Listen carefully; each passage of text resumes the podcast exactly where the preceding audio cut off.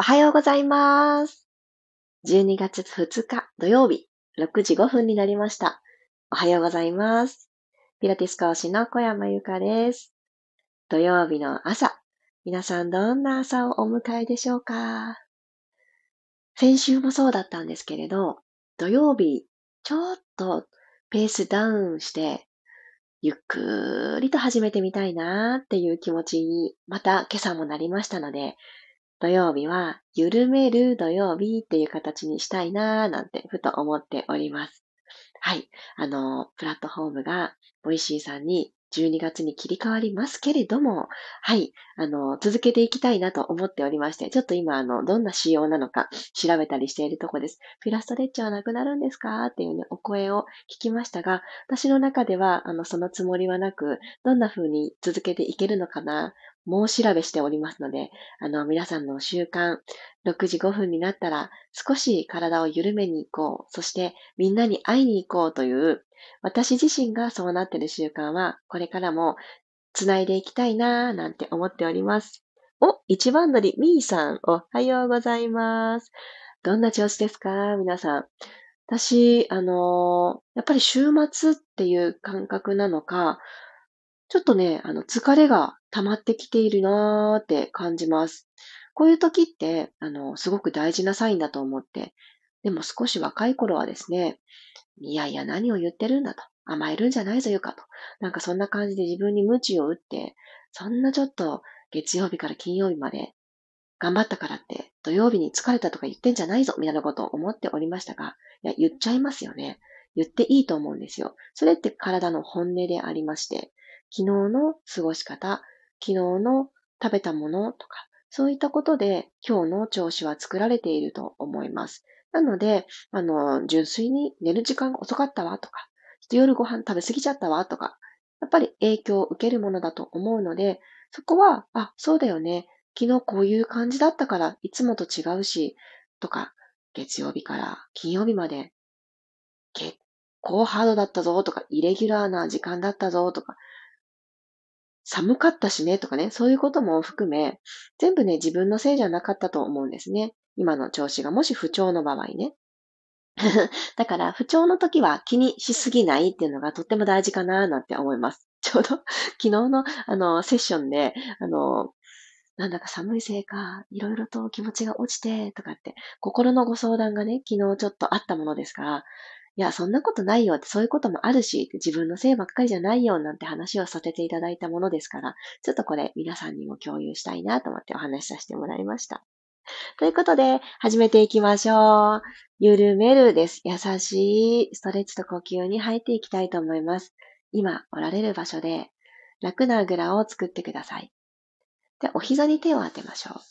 で、少しですね、自分自身が前傾姿勢をとるような形で足の付け根をじわじわじわっとほぐしていく感覚で、膝を上から押しながら、股関節のところからペコーっと上半身、お辞儀をしていくようにして少し前に体を傾けてみてください。はい、そしたらですね、膝に置いていただいてた手はそのまま離して、マットに下ろします。そのままマットの上をタオル掛けしていくような感覚で手のひらをスススススーっと前に伸ばしていきましょう。これはご自身がお尻がですね、ふわって浮かないでいられるところまで、ゆっくり指先を遠くまでスライドしてみてください。はい、ここまで来たら、ため息、息吐きます。はぁ。肩の力も抜いて。おでこマットの方に近づけるようにし、おでこつけられる人はつけてもいいと思います。このまま吸いましょう。息を吸って、手を足の方に引きつけてくるようにしながら起き上がっていきましょう。じわじわじわじわじわ。はい。では、今組んでいたあぐらと足を前後入れ替えてあげてください。優しく優しくいきます。前後入れ替えただけで、また同じ動きをしますね。お膝に手を添えて、少し膝をマットに押し付けるような感覚で、背骨はまっすぐのまま、股関節からお辞儀をします。そして、そのまま、あじわっと伸びたなと感じたら手を真ん中に戻して、スススーっとタオル掛けしていくように指先を遠くに。肘も伸ばしましょう。脇の下も伸ばしましょう。お尻は後ろに取っておく感覚で、足の付け根を伸ばしていきます。帰ってきますね。ゆっくりと戻ってきましょう。OK。そしたら左の足を伸ばしてください。まっすぐ伸ばしたら、右足のあぐら足を左の足の付け根にひょいっと重ねるようにします。右の足の甲を左足の付け根に文鎮みたいにひょこって乗っけてみてください。はい。そしたら左足、今よく見えると思います。お膝、つま先、天井の方を向いている状態、足首フレックスにして、お膝もつま先も天井を向いている状態します。では、ここから、左足の親指が届く人は、ちょっと持ってください。いや、ちょっときついっていう方は、持ってるような素振りをしてください。はい。じゃあ、掴んだ手で、届いた方は掴んで、えー、ゆっくり親指を自分の胸の方に、うーんってね、引っ張ってくるアクションしましょう。はい。そうすると、左足の内もものラインがじわじわじわってね、伸びてくると思います。伸びてます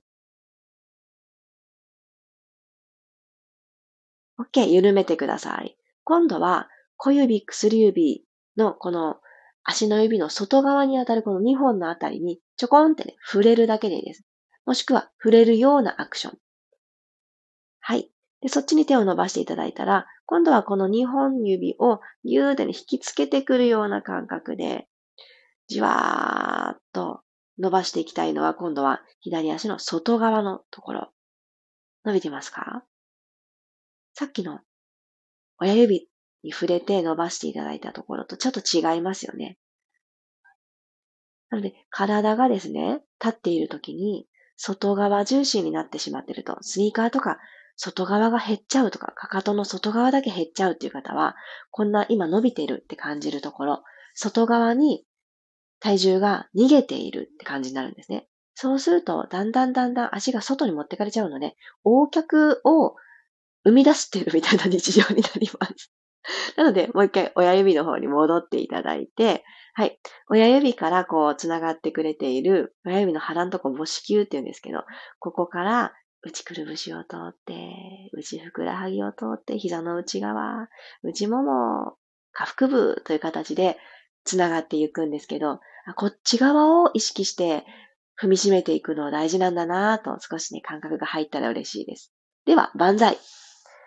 万歳した状態から、ペコーっと股関節からお辞儀をして、今度伸ばしたいところは、左足のお尻と後ろのももの境目、ちょうど真ん中ですね。足の裏側のセンター、じわー、伸ばします。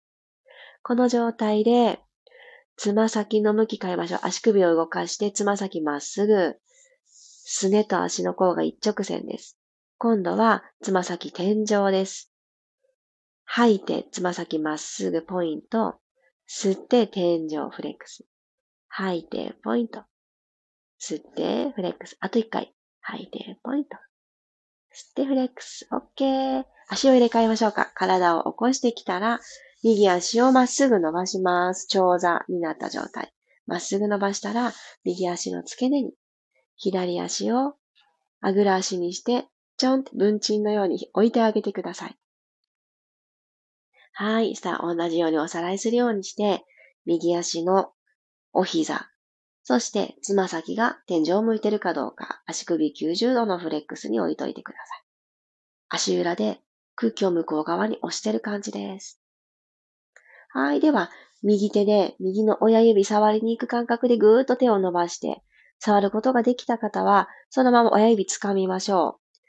ゆっくりね、ゆっくり引きつけてくるようにしてください。ぎゅーっと親指を引きつけてくるようにすると、足の内側のラインがじわっとじわっと伸びてきます。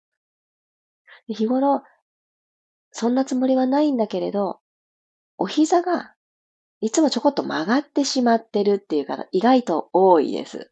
で、そうなってくると、いざ歩くよとか、とっさの瞬間に走るよとかなった時に足がね、こうもつれちゃうんですよね。膝から下で歩いてしまう癖があるから。早く走れないとか、そういうふうなことになります。ので、しっかり膝を伸ばす。まっすぐして伸ばす。この意識を持つ時間持ってあげると、さあ、今日も一日始まるぞ、歩くぞってなった時に、股関節から一歩踏み出しやすくなります。OK。緩めたら、今度は小指と薬指側に手を伸ばして、届く方は触れて、同じ要領で、ぎゅーっとね、自分自身の胸の方に引きつけてきてください。い、伸びてくる側が外側になってますか？あ、気持ちいいな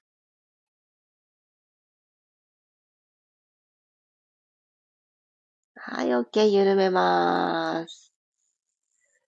さあ、万歳していきましょう。万歳をしたら、そのまま股関節からペコーっとお辞儀をしていきます。手は楽にマットの方に下ろして、上半身長いものだとして扱ってあげてください。足首動かしていきますよ。膝は天井を向いた状態で、ふーっと吐きながら、つま先までまっすぐのポイント。吸いながら足裏で向こう側に空気をしていくようにして足首フレックス。吐いて、ポイント。吸って、フレックス。吐いて、ポイント。吸って、フレックス。もう2回。ポイント。フレックス。ポイント。じわじわ、ふくらはぎの裏もね、伸びてきましたね。この膝の裏のところ。ふくらはぎの裏とは言わないですね。膝の裏でした。失礼しました。オッケー。伸びましたね。正座になりましょう。はい。正座作っていただいたら、ご自身の座骨が自分のかかとの上のあたりにちょこんっていてくれてるかどうかを確認してみてください。この正座の状態で何も踏み外さず、自分自身のかかとを上手に使いながら座骨付近をほぐしましょう。左右にお尻を揺らすような動きしてください。お尻、マットの方に下ろしていかなくていいので、かかとの上に座骨が乗ってる状態でフリフリします。優しく優しく。あ、皆さん今、自分の足の指重なってないですか？親指がちょっと触れてるぐらいはいいんですけど、完全にバッテンみたいな感じで重なってる方は、内股さんになっておりますので、ここもまっすぐ意識をしてあげてください。私ね、この、あの、お尻の付け根ほぐし結構好きで、自分の体一つしかないとき、あの、これ結構好きです。皆さんどうでしょう？意外とた、が気持ちよくないですか？?OK。そしたらこのまんま四つ倍方向に入って軽く四つ倍でいいです。で、このままふくらはぎをほぐしたいと思います。右のふくらはぎほぐすために、左足をひょこっとね、左足の膝から下を右に向けてください。そしたら、右のふくらはぎに左足の甲がぴょこんって乗ったと思います。これをサンドイッチするように挟んでいきますね。お尻後ろに引きましょう。お尻後ろに引いて、自分の左の足をサンドイッチして踏みつけちゃうんです。そしたら、ふくらはぎぎゅーって圧が入ると思うので、ここでさっき行ったお尻をちょこっと左右に揺らすアクションをとってあげると、ふわーってね、ほどけていきますよね。痛い痛い。ふくらはぎを横に裁断するような感じです。今、皆さん、どの辺にあります？左の足。今ど、ど真ん中にあるなっていう方は、ちょっと一回お尻を持ち上げて、膝の真裏ぐらいにセットしてください。で膝の真裏だった方はど真ん中に、さっきと違う場所に置いてください。はい。挟んでいきます。わあ、ここもね、どちらにしてもいい刺激だと思うので、左右に揺れることができる方は、ちょっぴり裁断するイメージで揺らして、ほどいていきましょう。私ね、このふくらはぎのストレッチ、まだ抱っこ期の時、もうほんとふくらはぎがどうかなっちゃうんじゃないかっていうぐらいバリバリに張ってて、その頃ね、若干膝を曲げて過ごしてたんだなってすっごく思うんですよ。いろんな体勢でのしゃがむみたいなアクションが多かったから、子供がちっちゃいからさ、目線を合わせたりとか、寝転がってる子を抱っこしたりとかね、そういうのでしゃがむみたいなアクションが多かったので、ふくらはぎがもうほんとね、パツパツだったんですよね。その頃から大好きなストレッチです。OK!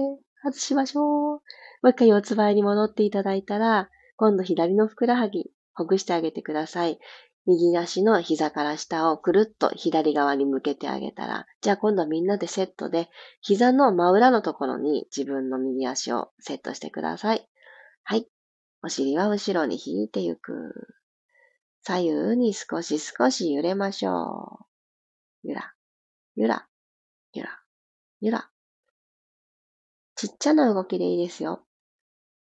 そして、左のふくらはぎに聞いてください、調子を。どうですか？って。このぐらいいけますか？みたいな感覚で。で、調子を聞くというのは、私みたいにちょっとおしゃべりしながらでもできるという圧です。うわ、痛すぎる息止まっちゃったならないように。はい、少しお尻を持ち上げていただいたら、ふくらはぎの真ん中に当たるところに、右足を変えてください。はい、お尻後ろに引きます。はい、ここでもまた、じわじわーっとお尻をちっちゃく左右に振って、なんかゆりかごみたいな感じで、ゆら、ゆらっ、ゆら、ゆら。このゆっくりがいいですね。じわっと、じわっと、来た道をもう一回戻るみたいな感じで。うわぁ。痛い。よし、オッケー。戻ってきてください。四つ倍に帰ったら最後です。キャットカウ二つ行って締めくくりましょう。呼吸に今日は意識を向けていきたいので、背中を丸めるときは、その広がっていく背中へ空気が届いていく、そんなイメージを頭の中で一回リハーサルしましょう。吸った時に自分の背中が丸くなってる。その時には、吸った空気が背中に届いてるんだ。イメトレ完了ですか？いきますよ。吸いながらお尻を一つにまとめるようにして。背骨を下から一つずつ動かして。頭のてっぺんはマットの方を向いています。肩甲骨は背骨から剥がれた状態なので、広い背中になっているはずです。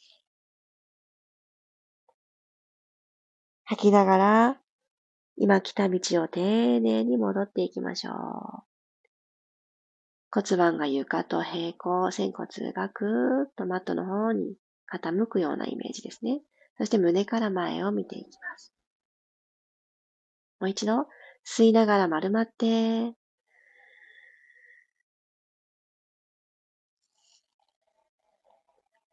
手のひらでしっかりマットも押してあげると、脇の下だったり、そして肩の後ろ、脇の下のあたりから肩甲骨につながるゾーンですね。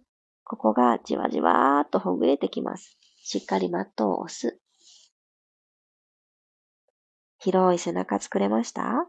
戻ってきましょう。くるっと骨盤を返し、胸で前を見る。OK。お尻を後ろに引いて、手をまっすぐ前に伸ばして、足幅少し開いたら、この足と足の間に自分の胴体をずーんとうずめてあげてください。土曜日の朝、ちょっと緩めてあげたいな。自分自身に優しい気持ちが向けてあげることができていたらいいなと思います。今日も一緒に体を動かしてくださってありがとうございました。このままの体勢で少し呼吸続けたいなという方はそのまま繰り返してあげてください。すごくね、あの、お腹のマッサージにもなります。この体勢で呼吸。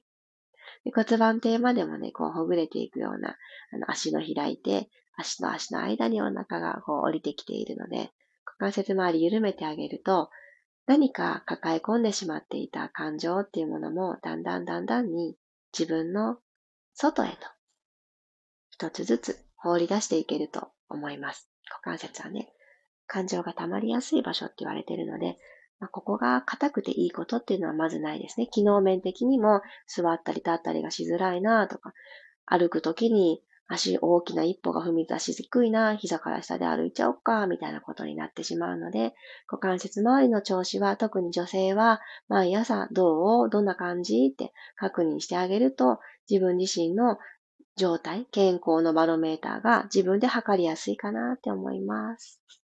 ありがとうございました。おはようございます。お読み上げします。ゆずさん、たもっち、くろさん、みおさん、あ、みーさんありがとう。ピラストレッチはずっとお願いしたいです。お、リクエストありがとうございます。まちこさん、上原さん、まりさん、おはようございます。あ、ゆうこさんがなんかおしゃれな文字で good morning になってる。おはよう。こせんちゃん、さっちゃんおはようございます。えー、皆様に一つ大きな大きなお礼を伝えさせてください。昨日、発売となりました私のものづくり第2弾となる毎日海に浸かれたらな私は私に帰れるのにってそんな思いを込めて作りましたヒマラヤ岩塩バスクリスタル。まるで鉱物のようだねってアクセサリー作家の友人にそんな言葉もかけていただいて、まさにそうなのって。本当に一つ一つが宝石のようで、一つ一つがちょっとずつ色と形が違って、そしてブラックに関しては溶けると一回光るという、ちょっと楽しすぎるよっていうような、そんな石ではない塩でございます。お求めくださりありがとうございます。今年ね、お世話になった方にプレゼントしたいので、一つはプレゼント用なんですってね、複数購入してくださる方もいらして、あのー、びっくりしております。本当にありがとうございます。初回分、あっという間に 完売しまして、えー、第2弾をすぐに、あの、昨日の午前中のうちに発注をかけましたので、あの、今日また入荷するという運びになっております。えー、ウェブサイト上は、あの、ソールドアウトみたいな表記を今回ね、私の商品たちには作らないようにしています。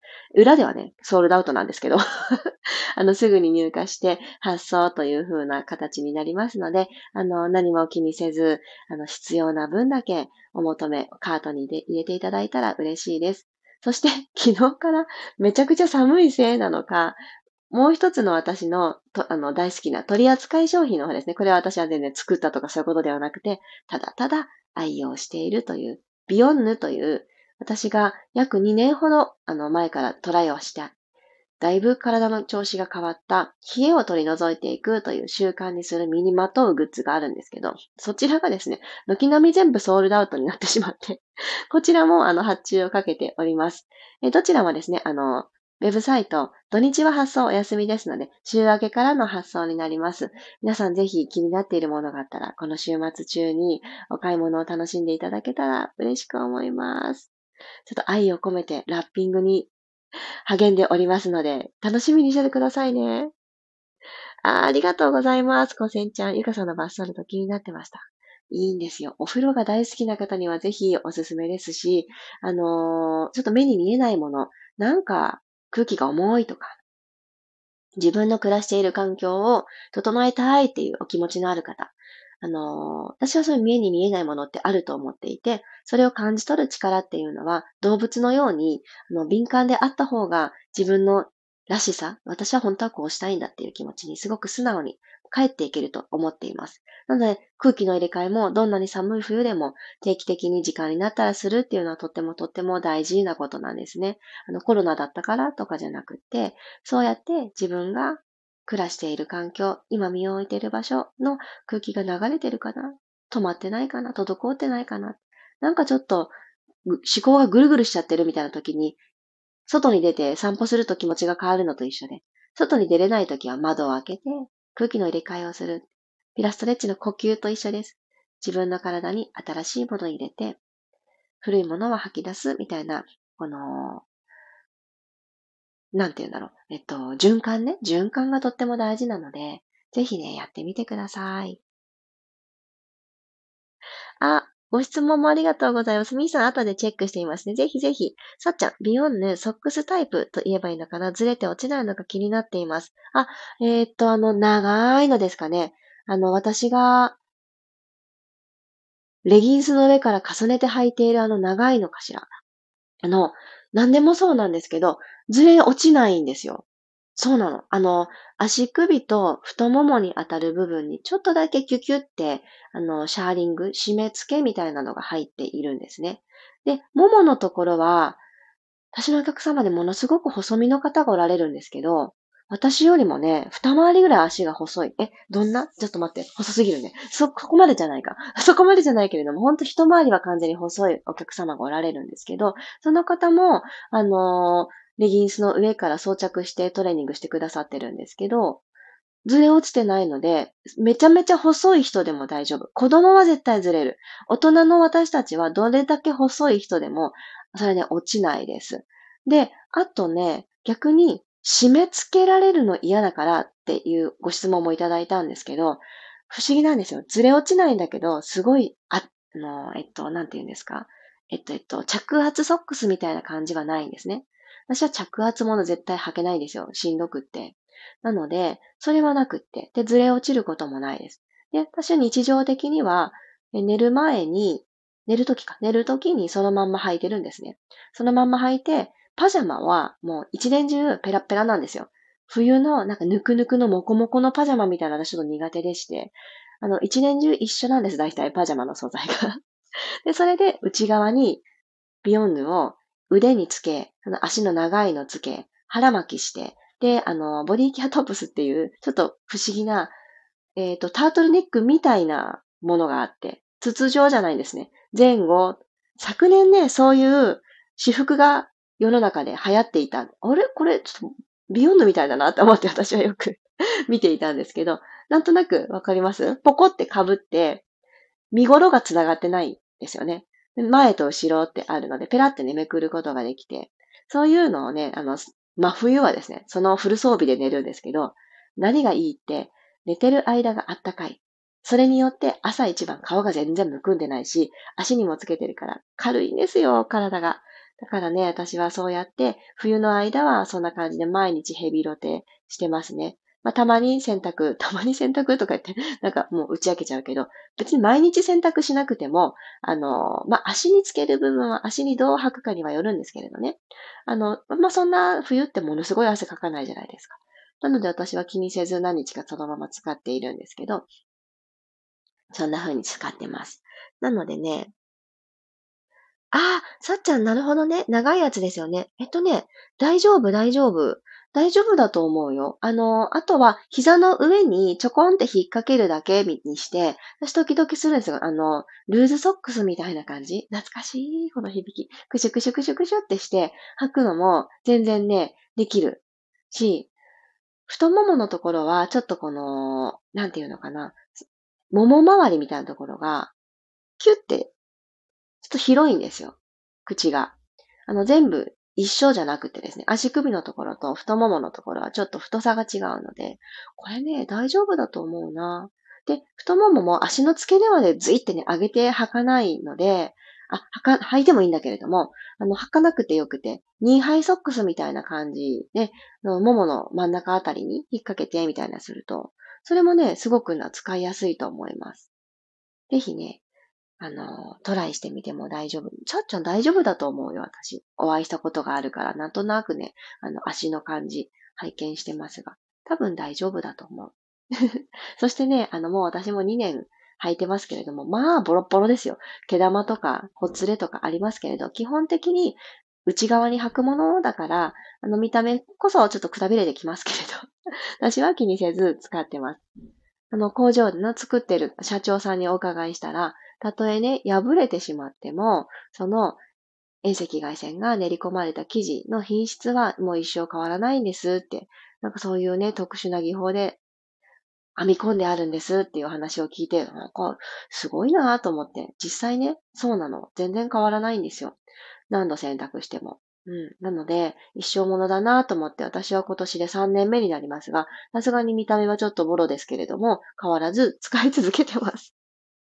何かお買い物の参考になったら嬉しいです。ありがとう。バッソルトを見てくださるついでにね、あの、そういった身にまとう、あのね、本当冬はね、舐めちゃいかんなと思います。40代になってから、ほっといても、ポカポカ、自家発電する体っていうのは気を配らないと無理なんですね。食べ物にまず気を配る、きちっと睡眠をとる、体を冷やすアクションしてないかなっていろんなチェック項目が増えていきます。でもこの積み上げって、いずれ必ずやってくる更年期の時期の少しあの積み上げ、底上げになると私は信じたいなって思うんです。まだその時期になってないけど、まだ調子がいい時から少しね、先の自分のことを想像して、で体って毎日の積み重ねで今ができてるとすごく最近思うんですね。なので、あの、運動習慣を持ったからすぐに体が変わるっていう風にもいかないじゃないですか。なので普段自分のライフスタイルにどんなアクションだったら続きやすいかなっていうのをちょっと探して、私は基本ベースがズボラなので、身にまとっておくだけで気持ちが上がるとか、ポカポカした気持ちになるっていうのはもうありがとうございますっていう感じなんですね。なので、運動したくないな、ちょっとぬくぬくしときたいなって。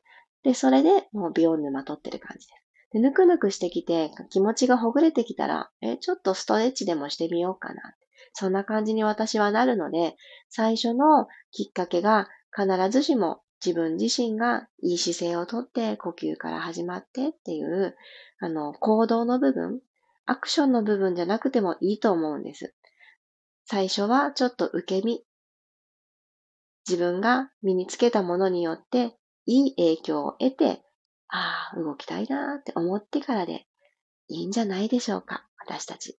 これからの時代ね。そう。40歳、50歳と、いくつまで生きたいなってあるじゃないですか。人生設計。生きたいなって思っても生きれるかはわからないけれども、何歳くらいの時にこんな私でいたいなっていうところに近づいていくためには、私は2年前にこのビヨンヌを取り入れてよかったなって思ってます。ああ、さっちゃんありがとうございます。くるっと回って多分ずれ落ちちゃうだろうなって思ってスルーしてましたが、ちょっと考えます。うん、ぜひね、あの、考えてみてください。あの、一つお迎えするとね、いいと思います。なんかね、なん、なんだろうな。なんかね、すごくね、優しい気持ちになるんですよ。体温めるってね、大事ですよね。ただね、サイズが一つのフリーサイズの展開のものって自分の体型に合うかなって心配ですよね。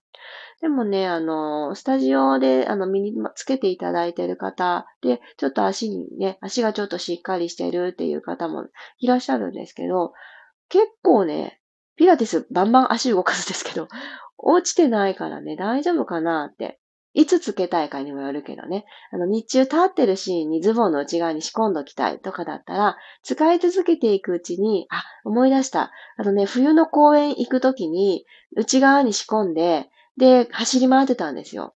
それはね、さすがに自分が膝曲げ伸ばししたり走ったりしてるから、それはさすがに落ちます。そうそう、落ちるよ。それぐらい動いてたら落ちる。で、ずって上に上げます。私も。なんですけど、まあ、そこまで激しい動きしてたら多分ね、どういうやつでも落ちると思います。あの、そう、えー、っとね、なんていうのかな。もうビターってくっついたニーハイソックスみたいな感じじゃないので、そこはね、ずれるんですけど、まあ、そういう時はもう仕方ないと思っていただけたらと思います。ただ立って移動、うん、立ったまんまとか、そんなすっごい歩くとかじゃなかったら大丈夫かな。あの、素足だとね、落ちます。あの、レギンスの上とかだと結構落ちないかな。足だから落ちるのかな。なんか私の感覚ではそんな感じです。そうだった、そうだった。素足だとね、落ちるわ。もう、あの、落ちて、このズボンの中でスイってね、何回か上げた記憶がある公園で。そう。でもやっぱりないと寒いから あの、履いているんですけど、そうだった。それはありますね。うん、思い出しました。シェアできてよかった。あ、マリさんありがとうございます。あ、よかったよかった。フォームローラーで同じように挟んでほぐしてたので、ふくらはぎね。よかったよかった。痛すぎた。お、足の方が痛い。あ、足の方が痛い。でもそれはあるかも。自分の体重がしっかりね、かかってくるのと、なんでしょうね。この歪な形、足ってやる方がね、ギュギュって入ってくるのはありますよね。ふくらはぎね、しっかりほどいてあげてください。心臓へと血液戻してあげるポンプの役割なので、足がね、だるいなとか冷えてあれだなっていう時は、だいたいふくらはぎが硬かったりとかもあります。あと足指が硬直してたりとかもあるので、ぬくぬくしてあげてください。うん。さっちゃんよかった。体験談をね、やっとこそ思い出しました。ずれないずれないってレギンスの上から履いてるとこばっかり想像してたけど、そうなの。あの、素足に履いて、すると、私もずれたわ。そうだった。あの、だからね、多分ね、激しく動いてるからだと思うんです。足の、形じゃない気がする、それは。うん。なので、あと、そうね。もう履いたまんま寝るっていう夜のアクションだと、まあ、ずれるとかないんですけど、まあ、ほんと気持ちいいですよ。ポカポカでね、足が楽っていう感じです。いや、ちょっと長々と、すいません。私の体験談たくさんお話しさせていただきましたが、週末皆さんゆっくりとお過ごしできる方は、まず冷えないようにお風呂にゆっくり浸かるもめちゃくちゃいいと思いますし、夜だけじゃなくてね、朝風呂も気持ちいいよね。なんかそんな感じで、あの、たくさん自分の体を緩めて、めでて、ぬくぬくとさせてあげる時間を作ってあげてください。そして、あと、そうね、1時間20分後くらいかな。今6時40分。えー、今日の朝8時に、私の公式 LINE より、新年の、えー、お年玉のような感覚で、えー、新春のプレゼントと題して、1月3日に行います。やりたいことがすべて叶うノート術。そんなテーマでさせていただきます。無料のセミナー、ご招待をさせていただく、えー、先着50名様へのメッセージが配信されます。そこに、えー、キーワードが載っておりますので、もうぜひ参加したいよという方は、そのキーワードを、えー、急いでご入力ください。そうしますと、えっー、50名になった段階で締め切ろうとは思っているんですけれども、えっ、ー、と、どんな感じなんだろう？何日かね、あの、そのキーワードオープンの状態になるのか、今日中に50名様達成するのか、ちょっとわからないんですけれども、気になってくださっている方は、なるべく早めにキーワードご入力いただいて、その新春のチケットですね、ゲットしていただけたらと思います。1月3日のお昼の1時から2時30分、90分間を予定しております。ご家族と一緒の時間と思いますが、1、2とお正月気分を味わって、ちょっと3日くらいでね、飽きてきますよね。なんか何しようかな、みたいな感じになるので、そこで、あえて、まだご家族もいるよね、っていうような、お正月の時間と思うんですが、自分の時間を90分作ってみませんか？皆様とご一緒できること楽しみにしてます。体は動かさないので、あの、外からアクセスしても大丈夫ですか？のご質問あったんですけれども、大丈夫です。電波さえあれば、そして少し一人になれる時間があると有意義だと思います。えノートとペンをご用意いただけたら、一緒にワークができますので、体は特に動かしませんので、あの、移動中でも大丈夫です。ぜひぜひ電波を確保して、キーワード入力してゲットしてみてください。では、土曜日、いってらっしゃい。私は今日ね、午後、福岡で行われるキズ先生の、えー、姿勢の高重力セラピー行ってきます。久しぶりにお会いしてきます。そんな土曜日でございます。じゃあ皆さんも素敵な土曜日をお過ごしください。いってらっしゃい。